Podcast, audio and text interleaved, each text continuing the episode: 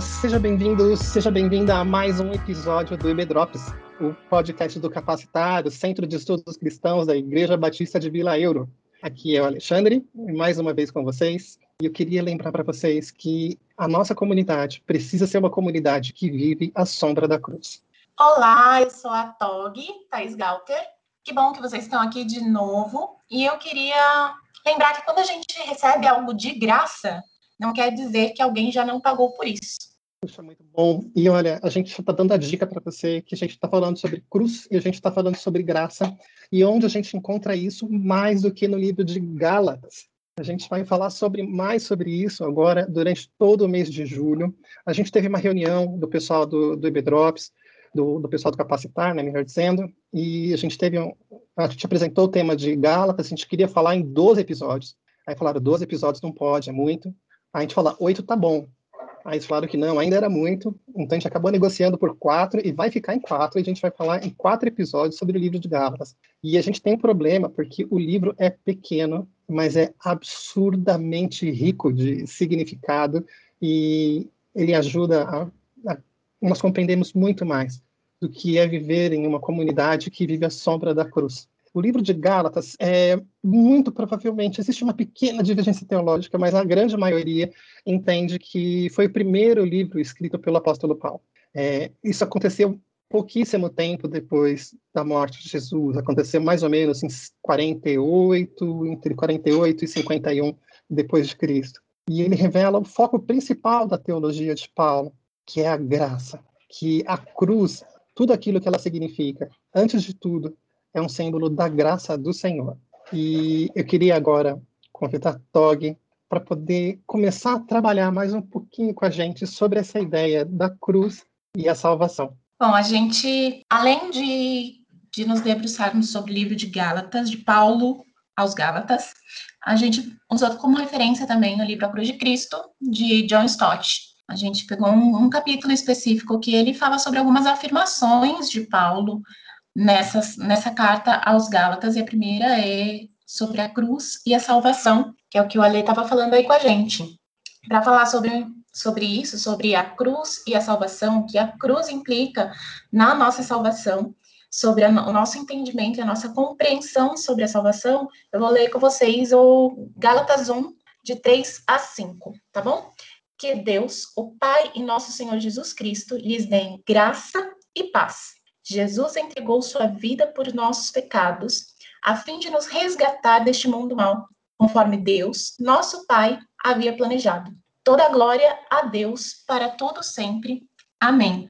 Olha, são só dois versículos que traz um monte de verdade a respeito da nossa salvação. Eu vou seguir mais ou menos o roteiro do que John Stott colocou para gente. A primeira verdade que a gente tem é que a morte de Jesus ela foi tanto voluntária quanto determinada. É daquelas coisas na Bíblia que a gente encontra duas verdades e ela na nossa cabeça fica um pouco confuso, mas ela se cruza em algum momento, porque Jesus ele se deu voluntariamente, ele se entregou pelos nossos pecados, mas ao mesmo tempo Deus já tinha determinado a sua morte, ele já tinha determinado esse preço em troca do pecado. Ele já tinha determinado que esse era o valor do pecado e já tinha determinado a morte de Cristo. Então ele foi livre e voluntariamente para a cruz. Ele foi autodoado, ele se doou, mas ele foi segundo a vontade de nosso Deus e Pai. Deus propôs, desejou a morte de Jesus, predisse isso lá no Antigo Testamento e Jesus aceitou. Jesus abraçou esse propósito de livre e espontânea vontade. Só lembrando que Paulo ele vai mais uma vez trabalhar no mesmo argumento quando lá em Romanos 8, assim, é quando ele volta com a ideia e ele fala ao mesmo tempo com esse conceito, né? Acho que é 29, perto do 29, 30, não estou lembrando agora de cabeça, mas uhum. que ele fala aquela ideia que, que, a gente trabalha ao mesmo tempo a ideia de predestinação e a uhum. ideia de arbítrio, e ele coloca uma ideia junto com a outra, como uhum. ideias complementares e não opostas, né? Assim, Exato. É, assim, eu lembro até que você deu aula na, na IBD nesse dia, e você falou, olha, nem estou fazendo, não estou falando nada, quem vai falar é Augusto Nicodemos Lopes, que ele um videozinho sobre isso, foi super ótimo quando, quando você deu a aula. E, e, assim, são conceitos que eles se complementam, né? a ideia de que Jesus fez porque ele quis, porque era da vontade dele, mas ele também, assim, aquilo também era feito porque estava no propósito do Pai. Ele amplifica esse conceito quando ele vai trabalhar em Romanos, e isso repercute para a gente até hoje, né?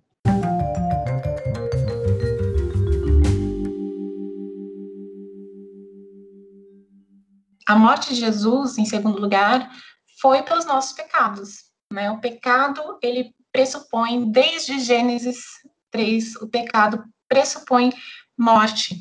E, e aqui Paulo ele demonstra que se nós não morremos, quem morreu foi Cristo em nosso lugar, né? Ele morreu pelos nossos pecados, ele levou a penalidade dos nossos pecados, ele pagou o preço, né? Foi de graça, mas ele pagou o preço. Então, aquela conta que a gente tinha, né? Imagina que você tem uma conta no cartão muito alta que você não tem condições de pagar. No meio da crise pandêmica, vem alguém e paga essa conta por você. E você fica com o nome limpo. É isso que Jesus fez. Simplificando bem o que Jesus fez por nós, né? Além disso, a morte, o propósito da morte de Jesus foi nos resgatar. A gente já tinha uma. A gente já tinha um destino. E é, é engraçado quando a gente pensa, as pessoas pensam assim, ah, mas pensando até com relação à predestinação aí a, nossa, mas será que Deus é tão mal a, a, ponto de predestinar alguns para o mal, para o, né, para não estar com ele? Não, gente, não é isso. Deus é tão bom, tão bom, tão bom que Jesus morreu no nosso lugar para nos resgatar e todos nós que já estávamos destinados ao inferno por causa do nosso pecado, temos a possibilidade de sermos resgatados desse pecado. Hoje temos a possibilidade de, de, nos livrar desse destino através da morte de Cristo, através da cruz de Cristo que nos resgatou. Então, o pensamento ao contrário, vocês conseguem é, compreender? Não é que Deus é mau e, e ele escolheu alguns para serem, irem para o céu. Não, é que a graça dele é, é tão abundante que Cristo morreu para nos resgatar mesmo nós sendo pecadores e já tendo tido esse destino que era o inferno. Uma das coisas que me assusta, assim, eu lembro Salmo 116, que tem até uma música do João Alexandre, que ele fala assim, cordéis das mortes me cercaram, angústias do inferno de mim se apoderaram. E, assim, é uma, é uma figura que Davi usava quando ele falava que ele estava no sufoco e que Deus veio e o abençoou e o tirou daquela situação difícil. É, e o que é interessante é que, por causa do pecado, por causa daquele pecado cometido lá no começo da criação, todos nós já estamos nesse lamaçal. Uhum. Todos nós já estamos cercados desses cordéis. Exato. Estamos cercados de morte. Assim, é, mais uma vez citando Romanos, porque o salário do pecado, porque assim, o, assim, o resultado, a consequência do pecado é a morte. Esse já é o nosso destino. Assim, nós somos assim, originariamente no, no plano, não no plano divino, mas assim, no, por conta da consequência do, da ação humana, o nosso propósito era a morte. O nosso foco era a morte. E a interferência divina, isso que você estava comentando, a interferência divina, a ação do Senhor e o cumprimento disso através de Jesus na cruz faz com que esse plano seja alterado, faz com que a gente tenha uma situação completamente nova e completamente diferente. E tudo aquilo que era propósito, você fala o seguinte, olha, o meu destino é a morte, o meu destino é o inferno, o meu destino é ficar longe do Senhor.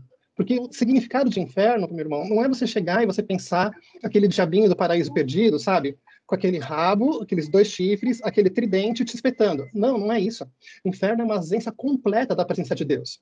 É você não sentir o conforto do Espírito Santo, você não sentir a amizade do, do, do, de Jesus, você não sentir o amor forte do Pai. É você não sentir nada disso pelo resto da eternidade. É isso que é inferno para mim, é isso que é inferno para você. E era para isso que nós estávamos destinados. E quando Paulo fala, você foi resgatado, ele fala o seguinte: olha, esse plano foi mudado, esse plano foi alterado, porque Jesus interferiu. Jesus mudou a regra do jogo. Ele colocou um, em, em, regra de em jogos de computador, um cheat code, sabe assim, de você colocar assim, é um macete para falar o seguinte, olha, dá para mudar essa regra, dá para mudar isso. E isso foi através do resgate que Jesus cumpriu na cruz. Acho que é importante a gente reforçar essa ideia e ter isso bem claro, que não é que como Tog estava dizendo agora, não é que Deus é mau e permitiu que as pessoas morressem. Não, mas Deus é tão bom que apesar de eu ter feito tudo o que eu fiz e eu continuar hoje, continuo pecando, continuo agindo de forma errada, ainda assim ele me ama e ainda assim ele cria uma válvula de escape. E o nome disso é cruz de Cristo. O nome disso é Jesus na cruz, pendurado no madeiro por mim, pendurado no madeiro por você. A mídia, eu acho que ela faz um serviço em várias áreas, assim, criando uma imagem errada sobre várias coisas na nossa mente. Uma delas é sobre o inferno, né?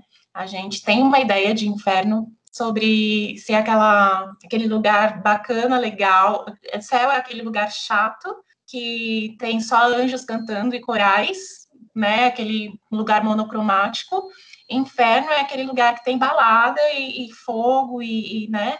E, e, não, gente, é o que o Ale estava falando. Deus nos resgatou e eu gosto de pensar assim: pense naquele momento que você se sentiu mais desamparado na sua vida, que você se sentiu sozinho, sozinha, solitário, você, que você se sentiu sem saída, que você não conseguiu nem ouvir a voz de Deus, nem é, você precisou de ajuda para sentir a presença de Deus, para voltar para Deus. Esse momento da sua vida, esse é o inferno isso é inferno. É estar distante da graça, do amor, uh, daqueles momentos mais gostosos que a gente tem na vida. Isso para sempre. Isso é inferno. E é disso que Jesus nos resgatou através da cruz.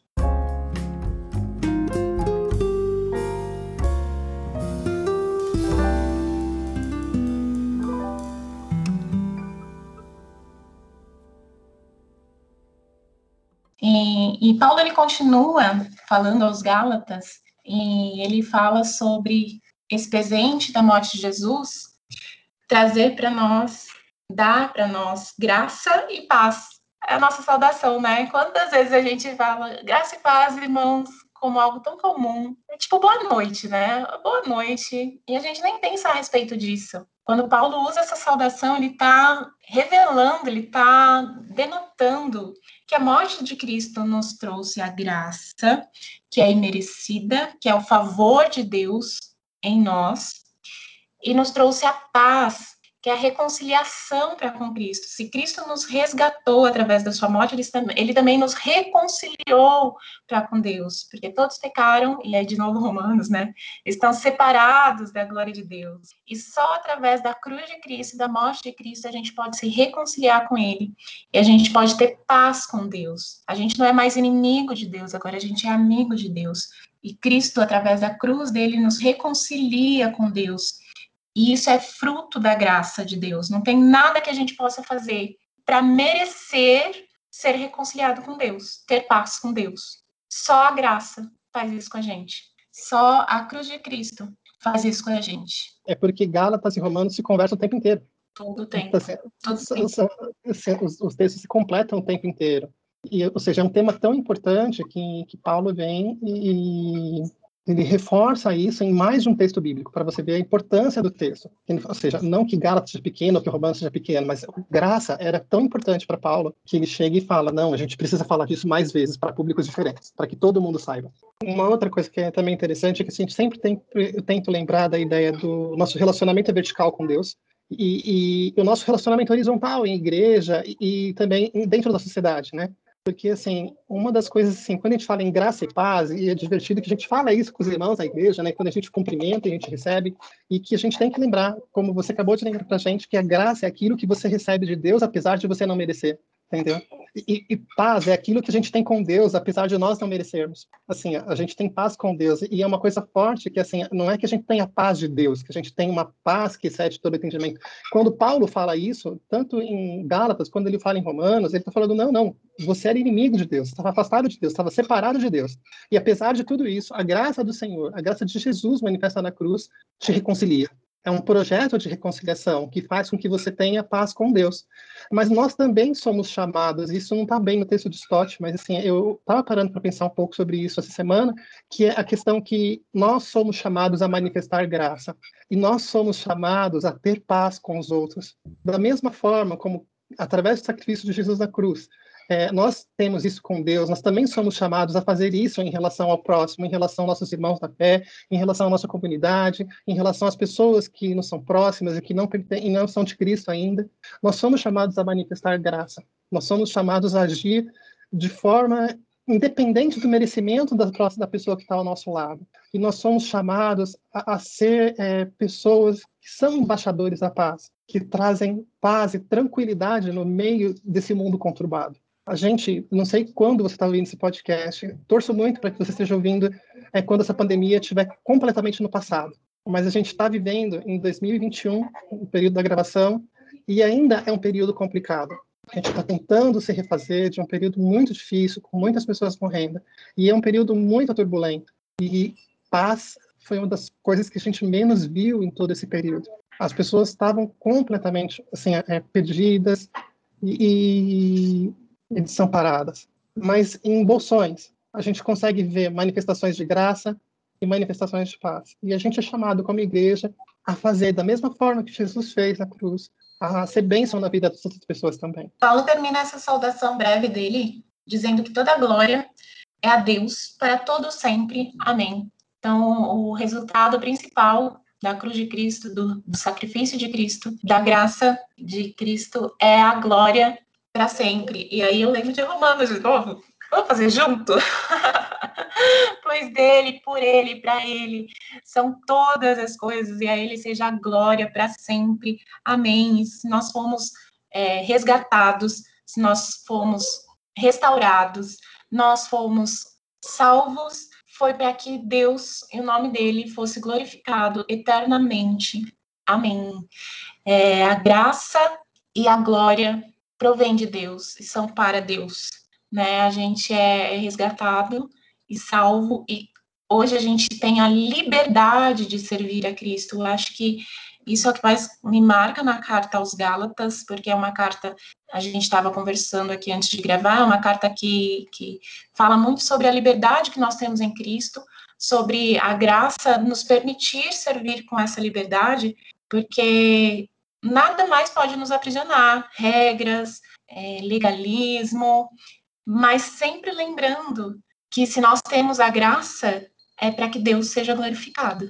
Então não cabe aquele questionamento assim, ah, então tá, então posso fazer qualquer coisa, sou livre. Se você pensa isso, você ainda tem essa ideia na sua mente, acho que você pode refletir sobre a sua salvação e, e, pensar se você reconhece a graça, porque aquele que vive a graça, que reconhece a graça, deseja transbordar da graça para que Deus seja glorificado.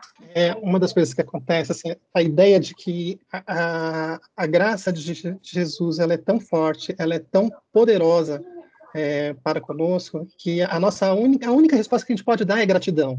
E, e é colocar Deus no lugar que ele merece estar, que é no centro de tudo. Você no uhum. ponto mais alto. Assim, é, é, é isso que é, que é importante, como você lembrou lá de Romanos, porque dele, por ele e para ele. Assim, é quando você fala, não, não tem mais ninguém a quem eu possa glorificar. E Paulo era muito grato por tudo isso. Uhum. Quando ele falava, olha, eu podia ser tudo, e assim, é, assim, eu era cidadão romano, fui era judeu, fui criado entre os fariseus e tudo isso eu abandonei, porque isso não é nada de significante. Uhum. É como Cristo é importante. Ele fala, como é que ele fala? Acho que é em segundo Coríntios ele fala como instrumento, a expressão que ele usa até, assim, é, Assim, a, a, ideia é essa, assim, isso não quer dizer nada, porque assim, o que é importante é a mensagem de Cristo, o que é importante é a graça do Senhor, o que é importante é que Ele mudou a minha vida e por isso eu tenho que ser eternamente grato. Alguns meses atrás a gente estudou o livro Oração, do, do Tim Keller, e ele fala um pouco sobre isso, quando ele fala sobre temor e tremor, essas expressões, né? Que não é ter medo do Senhor, mas é você estar tão apaixonado por Deus e por tudo aquilo que Ele fez na sua vida, que a sua resposta é eu preciso ser o melhor, a melhor versão possível de mim, porque uhum. eu não quero decepcioná-lo. Assim, eu, não, eu não quero decepcioná-lo, eu não quero trair o meu Senhor, porque eu sei tudo o que ele fez. E, de fato, uhum. quando a gente uhum. lembra que ele foi na cruz, que ele morreu, que ele ressuscitou, e ele fez isso por mim, por você, por cada um que estão ouvindo a gente, Assim, a única resposta que a gente pode dar é uma resposta de gratidão, é glorificando o Senhor. E essa, glorifica, essa glorificação não é com as mãos levantadas no culto, na hora do louvor, é, não é falando glória a Deus no meio da mensagem, não, glorificando e glorificando na sua vida. É tendo uma vida que faça a diferença e que seja bênção na vida das pessoas que te cercam. É sendo um bom testemunho, sendo um bom cristão, fazendo diferença. Não sendo legalista, não se preocupando com religiosidade, mas se preocupando em manifestar a graça de Deus na vida dos outros é. também. É, o fantástico de Gálatas é isso, né? Porque Gálatas mostra exatamente isso, que a gente, tudo isso que a gente faz não é para, né? Não é para alcançar a graça, não é para alcançar a salvação, não é para chegarmos a Deus, não, é porque porque ele já nos salvou, porque ele já nos resgatou, ele, isso transborda em mim. Então não existe esse questionamento, sabe? Ah, mas se eu não colocar regra, então as pessoas vão fazer o que quiserem dentro da igreja. É, uhum. É, sim, se elas não forem resgatadas pela graça de Cristo, porque se forem, a graça vai transbordar e o que vai acontecer dentro da igreja é a glória para Deus. exatamente uma coisa que a gente tem que lembrar que assim a nossa assim tudo que a gente pode fazer é só uma resposta de tudo aquilo que ele uhum. já fez e é importante que a gente guarde isso só lembrando que a gente só trabalhou hoje com Gálatas capítulo 1 versos 3 4 5 e uma palhinha dos seis que a gente não chegou a citar mas assim indiretamente a gente fez referência. Ou seja a gente nem arranhou a superfície desse livro. E tem muito ainda para falar nós temos três episódios que eu tenho certeza que serão impactantes na vida de vocês. E se puder, se dedique a ouvi-los também, comentar com seus amigos, divulgar esse podcast para que ele seja bênção na vida de outras pessoas também. Log, eu agradeço a sua Deixa presença. só, eu posso só ler a última frase do Eu acho que sim, com toda certeza. É, acho muito legal dar uma resumida no que a gente falou. Aqui, pois, em uma sentença carregada, encontra-se a primeira declaração de Paulo em Gálatas acerca da cruz. Embora ela tivesse sido determinada eternamente pela vontade do Pai, Jesus se entregou voluntariamente por nós. A natureza da sua morte foi sofrer a penalidade pelos nossos pecados, e o seu propósito, resgatar-nos da antiga era e transferir-nos à nova era, na qual recebemos graça e paz no presente e Deus recebe glória para sempre. Amém. É, gente estava comentando um pouquinho antes, né, eu e a Tog, como é que a gente tem até vezes com o Stott, porque ele escreve de uma forma tão poderosa, em um texto tão curto, que é uma coisa uhum. que a gente lembra, assim, a gente fala, uau, assim. E, assim, se você ainda não leu A Cruz de Cristo, meu irmão, minha irmã, recomendamos fortemente que você faça esse investimento é, na sua vida, assim, é, espiritual, que você possa se dedicar um pouquinho à leitura desse livro e é dedicar mesmo, a investir tempo e, e não adianta. Esse não é um livro para você ler no ônibus. Esse não é um livro para você ler no intervalo do seu trabalho. Esse é um livro para você ler em silêncio, com a sua Bíblia do lado e, se possível, com aquele bloquinho de anotações, porque vai ter coisa para você anotar assim. E uma coisa que é interessante é que a gente sempre vai ter novidades para trabalhar o livro de Gálatas, uhum. que é um dos pontos de referência que Stott trabalha, é muito rico. Quero contar muito com vocês pra, nos próximos três episódios, para a gente se aprofundar mais e mais nesse livro. Um grande abraço a todos. Tog, muitíssimo obrigado pela participação no episódio de hoje. Tchau, pessoal. Tchau, pessoal. Obrigada por estarem aqui conosco. Obrigada, Dave. Obrigado.